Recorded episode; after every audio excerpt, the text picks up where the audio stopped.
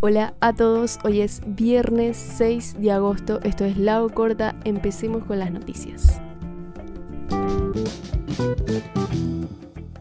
El mes pasado fue el peor julio en cuanto a incendios forestales a nivel mundial desde al menos 2003.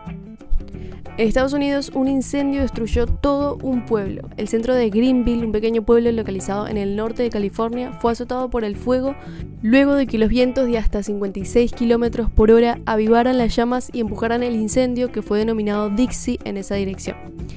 La cadena de noticias CNN despidió a tres empleados por violar la política de coronavirus establecida por la cadena al ir a la oficina sin vacunarse. El presidente de CNN, Jeff Zucker, dijo que la semana pasada la compañía supo de tres empleados que llegaron a trabajar sin haber sido vacunados y los tres fueron despedidos. Desde hoy los italianos deben presentar el pase verde para entrar a los interiores de restaurantes, bares, gimnasios, piscinas, etc. Así como para presenciar eventos donde hay concentraciones de gente. El pase verde funciona como un código QR que se puede descargar tras dar negativo en una prueba de COVID, curarse de la enfermedad o ponerse una o dos dosis de la vacuna. Un grupo de 75 miembros del Partido Demócrata de la Cámara de Representantes de Estados Unidos pidieron al presidente Joe Biden que cierre, según ellos de una vez por todas, el centro de detención de Guantánamo, por considerar que representa una traición fundamental al compromiso del país por el Estado de Derecho.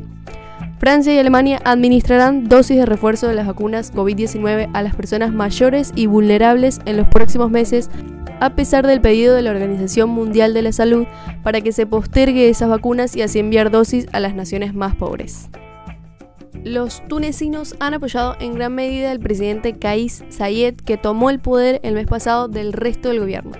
Muchos dijeron que estaban hartos de la corrupción y dispuestos a creer que el presidente podría generar cambios. La milicia libanesa Hezbollah disparó este viernes varios cohetes contra posiciones israelíes cercanas a la frontera entre ambos países en represalia por ataques aéreos israelíes lanzados un día antes. Israel dijo el jueves que sus ataques aéreos habían sido en respuesta al lanzamiento de nueve cohetes desde el Líbano. La ciudad japonesa de Hiroshima celebró este viernes el acto conmemorativo que recuerda la destrucción causada por la bomba atómica hace 76 años en esta ciudad japonesa, y ha urgido al gobierno de Japón a firmar de forma inmediata el Tratado para la Prohibición de Armas Nucleares.